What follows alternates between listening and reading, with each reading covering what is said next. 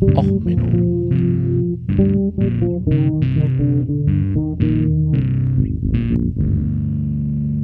Der inkompetente Podcast über Dinge aus Militär, Technik und Computer, die so richtig in die Hose gingen.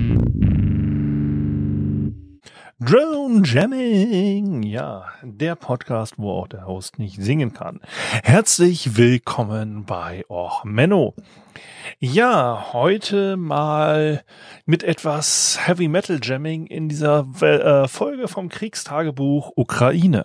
Ja, wir reden ein wenig drüber, äh, wie Drohnen funktionieren und warum der Krieg in der Ukraine auch Auswirkungen auf uns hier in Europa hat. Und zwar in Arten und Weisen, die man sich so vielleicht gar nicht vorgestellt hat.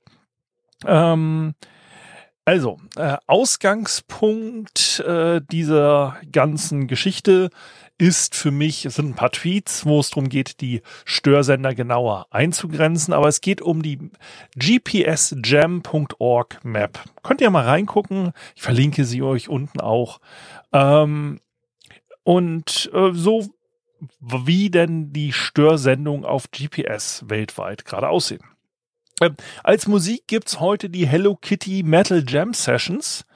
Äh, normalerweise habe ich ja eigentlich vor Kriegstagebuch ähm, ja, äh, nicht oft Musik, aber hier sehen wir mal, was passiert, wenn kommerzielle Musiker auf Entertainment-Produkte einprügeln äh, nämlich in Form von Hello Kitty Musikinstrumenten für Kinder. Und sie haben da so Zack Wild, den äh, Drummer von Slayer und ähnliche ähm, Personen, die dann mal auf solche kommerziellen Produkte einprügeln. Und im Endeffekt passiert genau das auch gerade weltweit. Ähm, jetzt muss man ein bisschen noch erstmal ausholen, wie funktioniert GPS. Ähm, verlinke ich euch auch nochmal den Wikipedia-Artikel. Aber äh, im Grundsatz gibt es bei GPS zwei Modi. Einmal den zivilen Modus, der bis vor ein paar Jahren äh, bewusst äh, einen schlechteren Codex, äh, Code hinter hatte. Damit war die Positionsgenauigkeit um ein paar hundert Meter nur gegeben. Hat aber am Anfang auch erstmal gereicht. Ne? Man war froh, dass man überhaupt GPS hatte. War ja sogar so, dass im Golfkrieg sich teilweise Soldaten sogar zivile GPS-Geräte gekauft haben, weil die militärischen so selten waren. Und dann gibt's halt noch den ähm, militärischen Code, den sogenannten PY-Code. Also der zivile ist der C&A-Code und der militärische sind diese PY-Signale. Und ähm, es war am Anfang übrigens auch so, dass es so einen kleinen Bug gab. Man brauchte das zivile Signal, um das militärische überhaupt zu entschlüsseln. Das heißt, hast du das zivile Signal weggebraten, waren auch die militärischen äh, äh, nicht ganz nutzbar, die GPS-Geräte, hat man aber relativ schnell gefixt. Mittlerweile ist der PY-Code auch selbst äh, entschlüsselbar. Man kann also nur mit dem PY-Signal auch äh, sich entschlüsseln. Ähm, und das Ganze basiert dann darauf, dass es alles sehr präzise Atomuhren im Weltraum rumfliegen und äh, man da dann mit präzisen Daten äh, ausrechnen kann durch Laufzeitunterschiede und der Einsteinschen Relativitätstheorie und so weiter und so fort. Da kann man sich relativ, ja, da, da kommt Quantenphysik und so weiter auch ins Spiel. Ähm, da kann man sich dann relativ genau mit positionieren. Ähm, für unsere Verhältnisse reicht es jetzt erstmal zu wissen, dass das ausgesendet wird und zwar auf gewissen Frequenzen, die uns hier jetzt auch nicht näher interessieren, ähm, sondern dass man es halt einfach braucht, um sich von im Ort äh, und im Luftraum zu orientieren. So. Jetzt ist natürlich während Kriegszeiten interessant, dass man dem Gegner diese Orientierung verwehrt. Ähm, deswegen hat GPS von sich aus eingebaut auch so gewisse Sachen, dass GPS zum Beispiel nicht in Raketen funktioniert. Ja, das zivile Signal, alle Chips, die auf den zivilen Markt kommen, wenn du da nicht rumhackst, haben gewisse Sperren, dass sie ab gewissen Flughörnern nicht mehr funktionieren, ab gewissen Geschwindigkeiten nicht mehr funktionieren. Das soll halt verhindern, dass ich damit einfach billig äh, Lenkflugkörper mit produzieren kann. So. Äh, welche Fluggeräte aber damit auch oft produziert werden, sind Drohnen. Das ist jetzt ähm, relativ äh, bekannt dass Drohnen sich über GPS äh, orientieren. Deswegen haben manche äh, kommerziellen Drohnen auch zwei Flugmodi. Den Indoor-Modus und den äh, Drohnen äh, Outdoor-Modus. Ähm, wenn du bessere Drohnen hast. Weil innerhalb eines Gebäudes vielleicht der GPS-Empfang nicht so gut ist und dann auch so eine Drohne mal mit Vollschmackes unter die Decke fliegen könnte, weil sie den Empfang nicht gut hat. Ähm, so. Äh, diese Map, die ich jetzt euch verlinke, also die GPS Jam Map, ähm, die basiert darauf, dass wir ADSB-Daten auswerten. Oder dass diese Map ADSB-Daten auswertet. Was ist ASD, äh, AS, äh, ADS-B? So, so. Automatic Dependent Surveillance. Das ist die bordabhängige Überwachung von Flugzeugen. Das ist ein Kollisionsvermeidungssystem, das verwendet wird, ähm, um Flugzeuge sich gegenseitig im Luftraum zu orten. Ähm, bei äh, Schiffen gibt es ein ähnliches System. Die, also Im Endeffekt sendet jedes Schiff ab einer gewissen Größe und jedes Flugzeug ähm, in regelmäßigen Abständen einfach die Position, die eigene Geschwindigkeit und die eigene Fahr- oder Flugrichtung. So, damit kann ich das jetzt empfangen und kann dann auch sagen, hey, Moment, ich habe hier äh, in der und der Entfernung ist etwas, was auf mich zukommt. Ich muss vielleicht Ausweichmanöver einleiten. So, soweit erstmal das Grundprinzip. Bei Flugzeugen kommt noch die Flughöhe da hinzu. Das ist bei Schiffen dann relativ uninteressant. Ähm, und dadurch kann ich jetzt dann äh, mich in einem 3D-Raum voneinander vor Kollisionen bewahren. Das ist soweit erstmal de, die Grundfunktion. Und dadurch, dass jedes Flugzeug, das im Luftverkehr teilnimmt, also fast jedes militärische Flugzeug machen es manchmal nicht, aber bei relativ äh, dichten Flugbereichen, äh, also über Europa und so, strahlen selbst Militärflugzeuge eigentlich im Normalfall das ab. Ähm, kann man jetzt erstens alle möglichen Flugbewegungen tracken. Ne, daher gibt's diese Flight Maps, die ihr vielleicht auch kennt. Ähm, und ich kann halt auch, äh, was noch dazu kommt, neben, äh, ich kann die CIA verfolgen, wie sie Leute zum Foltern fliegt und so, kann ich auch noch gucken, wie gut ist die Qualität des GPS-Empfanges. Weil bei dem äh, Positionssignal wird bei den Flugzeugen mitgesendet, wie gut die Qualität des Empfangs GPS-Signals ist. Nämlich wie genau ist das Flugzeug sicher, dass es auf dieser Position ist. Ist natürlich verständlich, wenn ich relativ schlecht navigiere, ähm, dann kann ich mich ja als Gegenseite nicht auf das Signal verlassen, sondern ich muss sagen, okay, da in der Gegend ist eventuell ein Flugzeug, das Flugzeug weiß aber nicht genau, wo es ist. Ähm, gibt natürlich auch noch andere Möglichkeiten, so GPS-Jamming festzustellen. Zum Beispiel jetzt äh, Kriegsberichterstatter vor Ort auf in äh, der Ukraine berichten ja auch, dass sie dann, ne, wenn sie abends durch äh, Kiew fahren wollen, dass das äh, Autonavigationssystem auf einmal nicht mehr funktioniert oder so. Das ist ein anekdotischer Beweis, der ist witzig vielleicht oder nicht so witzig, aber der hilft uns jetzt hier nicht, um das Ganze mal zu visualisieren. Das Problem ist, diese ähm, Jammer am Boden äh, haben natürlich auch Auswirkungen auf Flugzeuge. Und dadurch haben Flugzeuge, also gerade jetzt, wenn es Richtung Polen geht, aber auch Deutschland. Der Ostseeraum ist akut schwer gestört. Ähm, Flüge nach Ankara rein äh, sind immer GPS gestört zurzeit. Ähm, alles, was quasi so an der Schwarzmeerküste entlang geht, ähm, hat Probleme. Russland komplett natürlich gejammt. Äh, Indien hat massiv Probleme akut, wenn ich jetzt so über den Globus scrolle, vor Thailand hast du wieder Probleme. Ja, und äh, komplett Mittelmeerraum, alles was in Israel und äh, Umgebung unterwegs ist, da kannst du halt auch GPS mehr oder weniger vergessen. Ähm, das ist nicht nur basierend darauf, dass man dem Gegner die eigene Position verweigern will. Also diese Positionsbestimmung durch GPS. Sondern es basiert noch auf zwei anderen Effekten. Der erste Effekt ist natürlich, ich möchte vermeiden, dass der Gegner Drohnen einsetzt. Und diese Drohnen, der Drohneneinsatz äh, erfolgt natürlich oft bei kommerziellen Drohnen über eine GPS-Steuerung.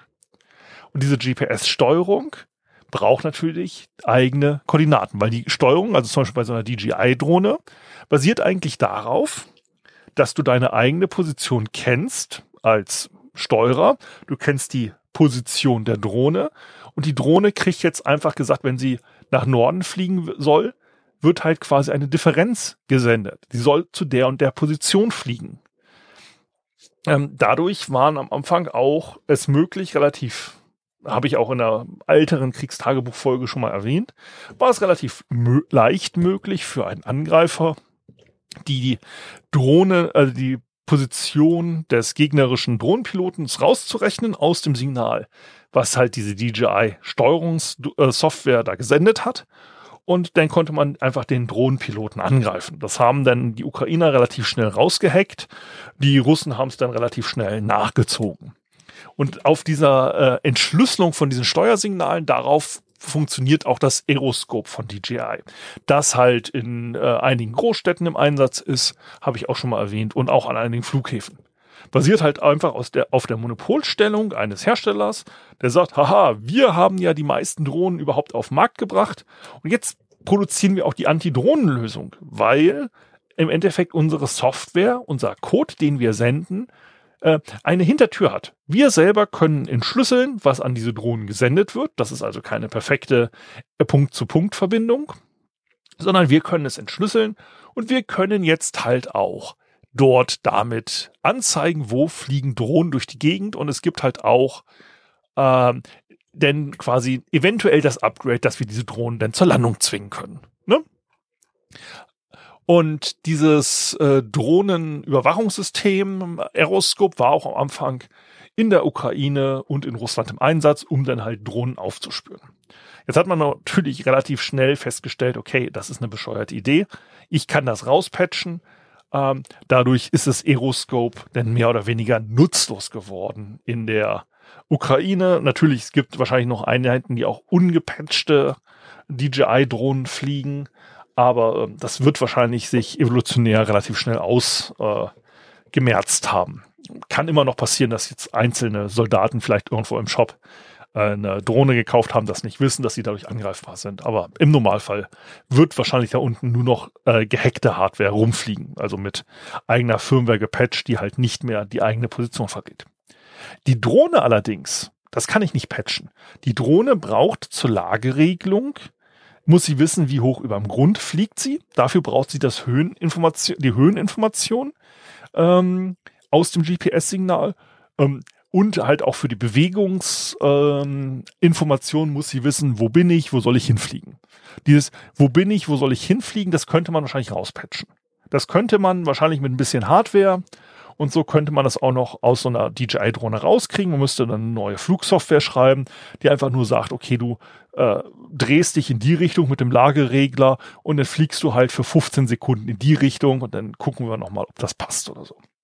Also solche Spielchen könnte man wahrscheinlich reinpatchen, aber die DJI oder kommerzielle Drohnen sind nicht dafür ausgestattet, ähm, eine Hoverfähigkeit ohne GPS zu haben. Das heißt, die brauchen die Information, wie hoch fliege ich über dem Grund. Und jetzt kommt das GPS-Jamming ins Spiel.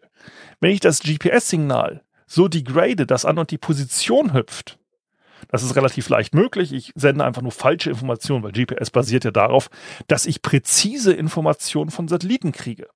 Jetzt kann ich das Signal von einem Satelliten aufnehmen und fünf Sekunden später nochmal senden und von einem anderen Satelliten das einfach in sechs Sekunden Abstand und das andere Signal in so und so vier Sekunden Abstand. Dadurch kann ein GPS-Empfänger, der keine Korrekturmöglichkeiten hat, wie zum Beispiel im PY-Signal äh, vorhanden, kann nicht mehr genau bestimmen, okay, welcher Satellit ist wo. Äh, übertrieben ausgedrückt jetzt, wie gesagt, mit diesen Zeitabständen. Man macht das natürlich mit kürzeren Abständen. Dadurch hüpft aber das GPS-Signal. Dadurch, dass das GPS-Signal hüpft, also ich sage einmal, ich bin nicht hier, einmal bin ich da, einmal bin ich doch da, kann natürlich eine Drohne nicht mehr kontinuierlich sauber fliegen und kann auch nicht mehr die Höhe vernünftig halten. Das heißt auch eine autonome Drohne, die keinerlei Steuereingriffe braucht, kann ich durch GPS-Jamming runterholen.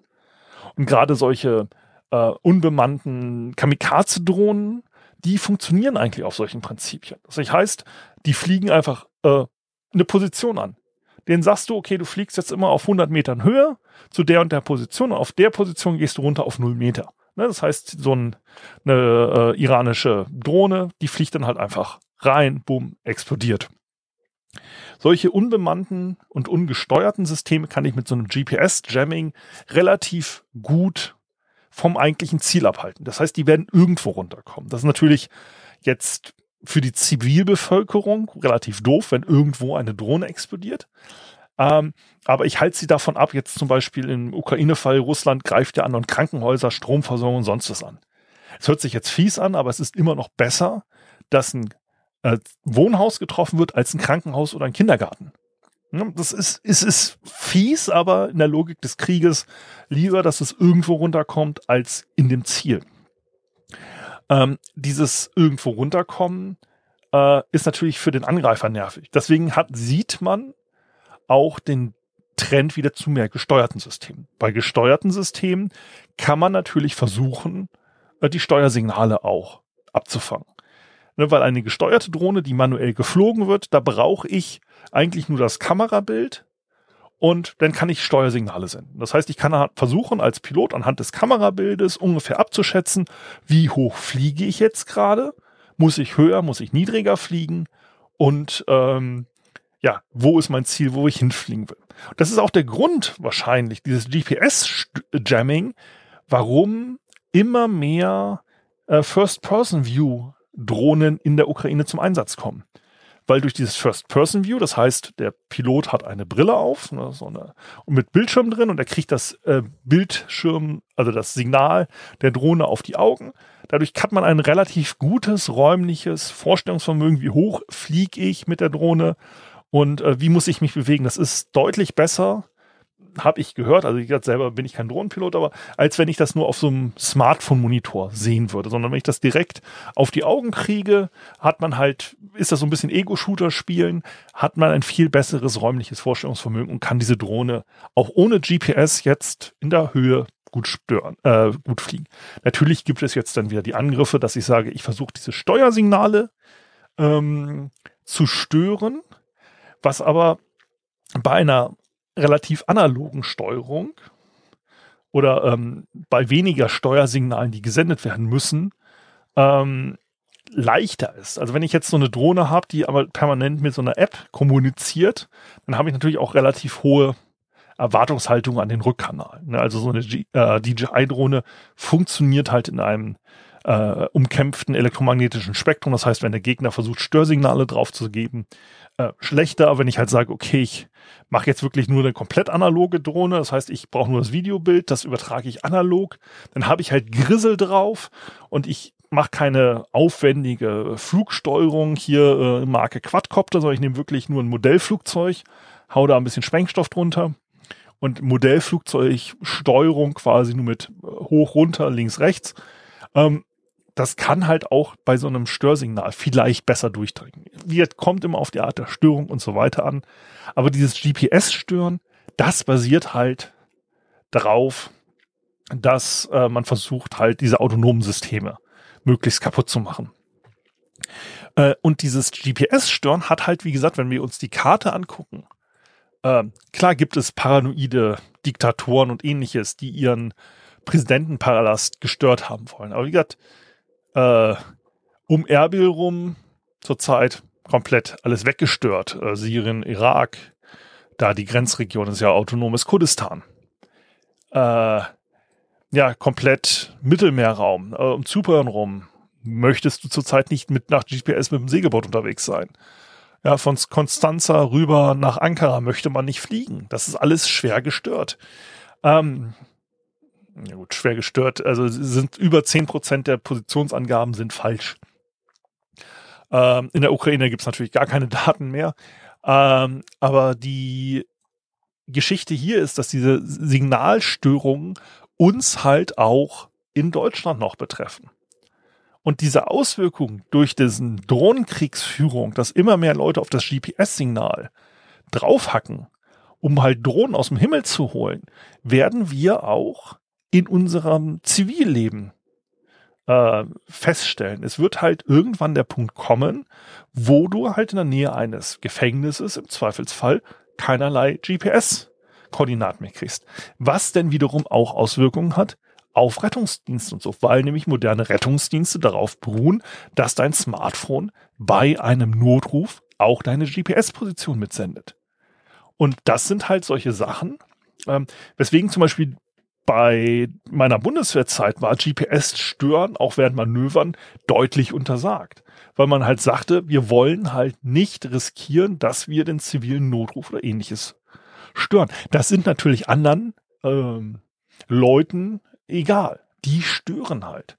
Das ist halt einfach jetzt ein relativ äh, beunruhigendes Bild, wenn man halt mal, wie gesagt, diesen Jam-Atlas sich anguckt, wobei es halt ähm, ja in Europa und Asien schlimmer aussieht als in Amerika.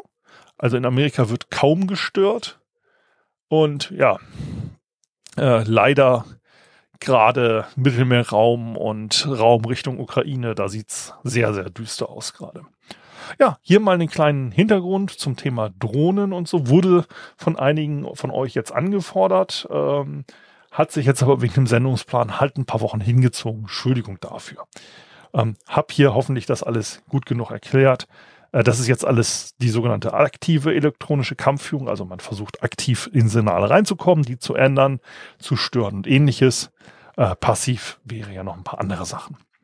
Gut, ähm, soweit erstmal zum Drohnenkrieg und den Auswirkungen hier auf das GPS-Signal in Europa und Deutschland. Ich hoffe, euch hat die Folge gefallen. Wenn sie euch gefallen hat, wie immer, Feedback-Möglichkeiten unter äh, dieser Episode in den Shownotes.